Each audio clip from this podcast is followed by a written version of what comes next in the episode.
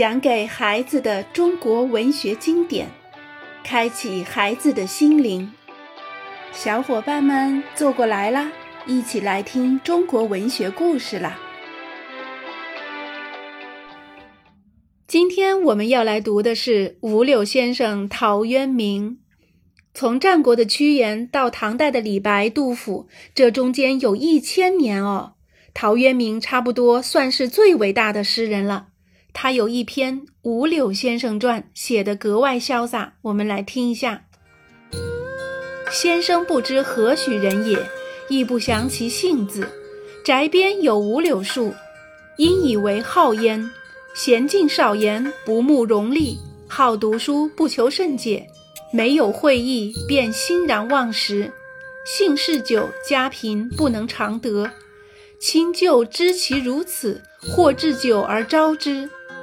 造饮辄尽，期在必醉，既醉而退，曾不令情去留。环堵萧然，不避风日。短鹤穿节，单瓢履空，晏如也。常著文章自娱，颇是己志，忘怀得失，以此自终。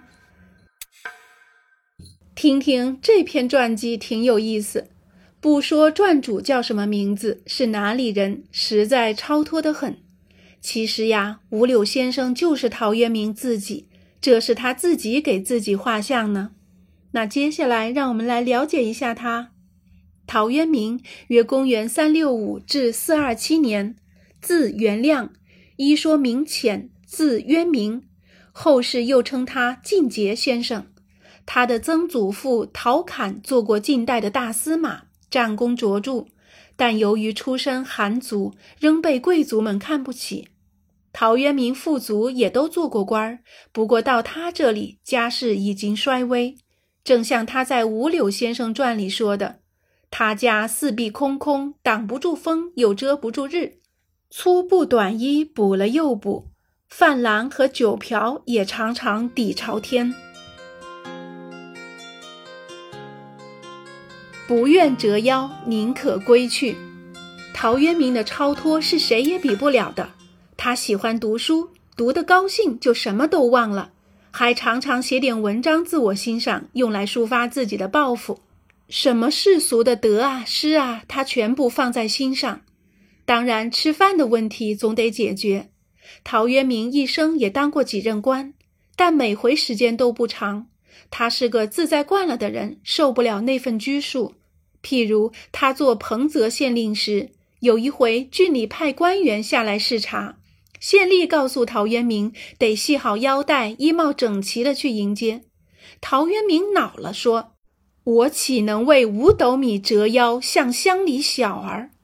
意思是我哪能为那五斗米的薪水，向那乡间小子弯腰行礼呢？于是他当天就交还了官印，回乡种田去了。陶渊明有一篇非常有名的赋，叫《归去来兮辞》，表达了他厌倦官场、向往田园的情思。大概就是这回辞官后写的。赋的一开头就说：“归去来兮，田园将芜胡不归？既自以为心为形役，奚惆怅而独悲？物以往之不见，知来者之可追。”时迷途其未远，觉今是而昨非。陶渊明这是自己劝自己，回去吧，田园都荒芜了，为什么还不回去呢？既然为了养家糊口，让心受了委屈，干嘛还要独自惆怅伤悲啊？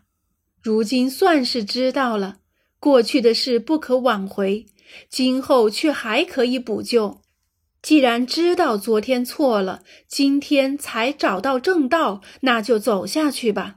好在弯路走得还不算远。做了这番反省之后，诗人接着又写了一路归去时的兴奋急迫，以及到家后舒心惬意的生活，或是饮酒，或是游逛，或是读书弹琴，或是跟亲人聊天，享受天伦之乐。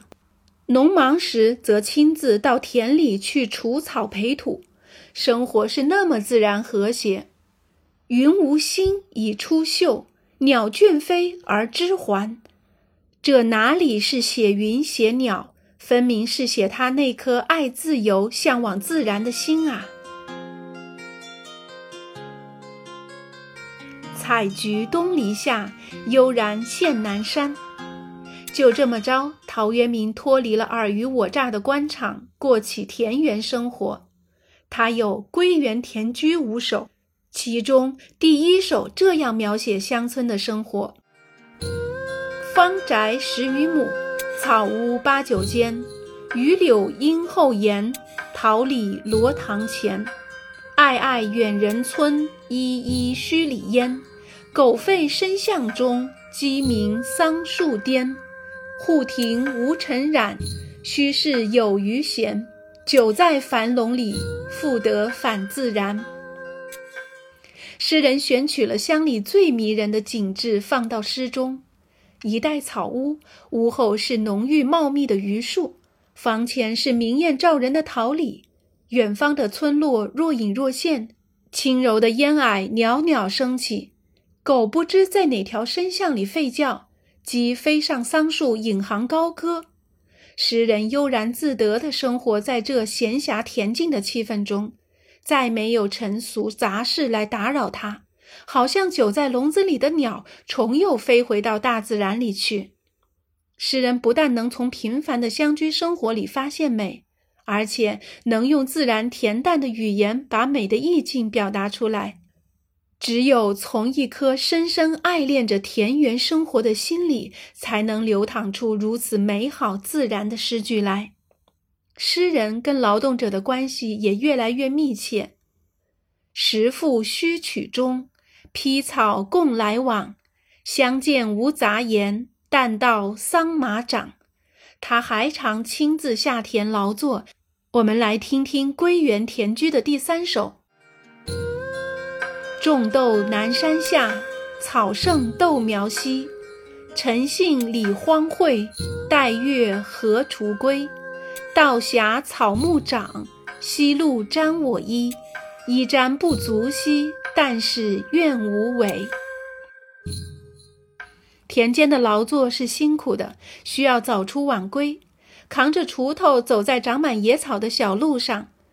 晚上的露水把衣服都打湿了。没有亲身体验过的人，这样的细节是写不出来的。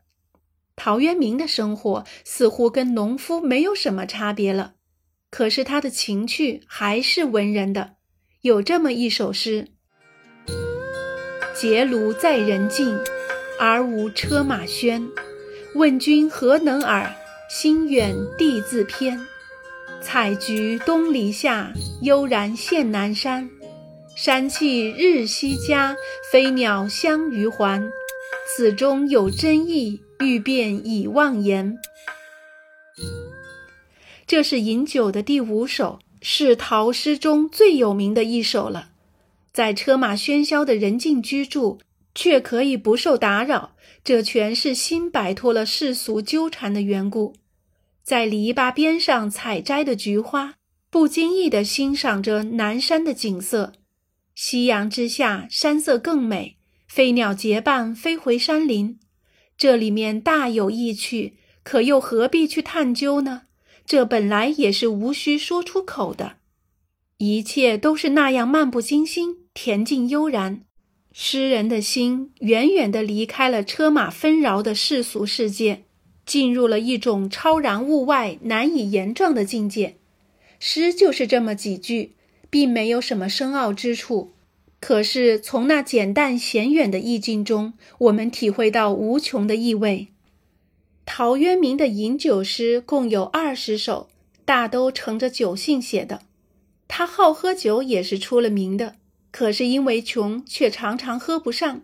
亲戚朋友知道他的嗜好，一有酒就去请他。他呢，有请必到，而且一喝就喝个一醉方休。他自己若是有酒，也绝不吝惜。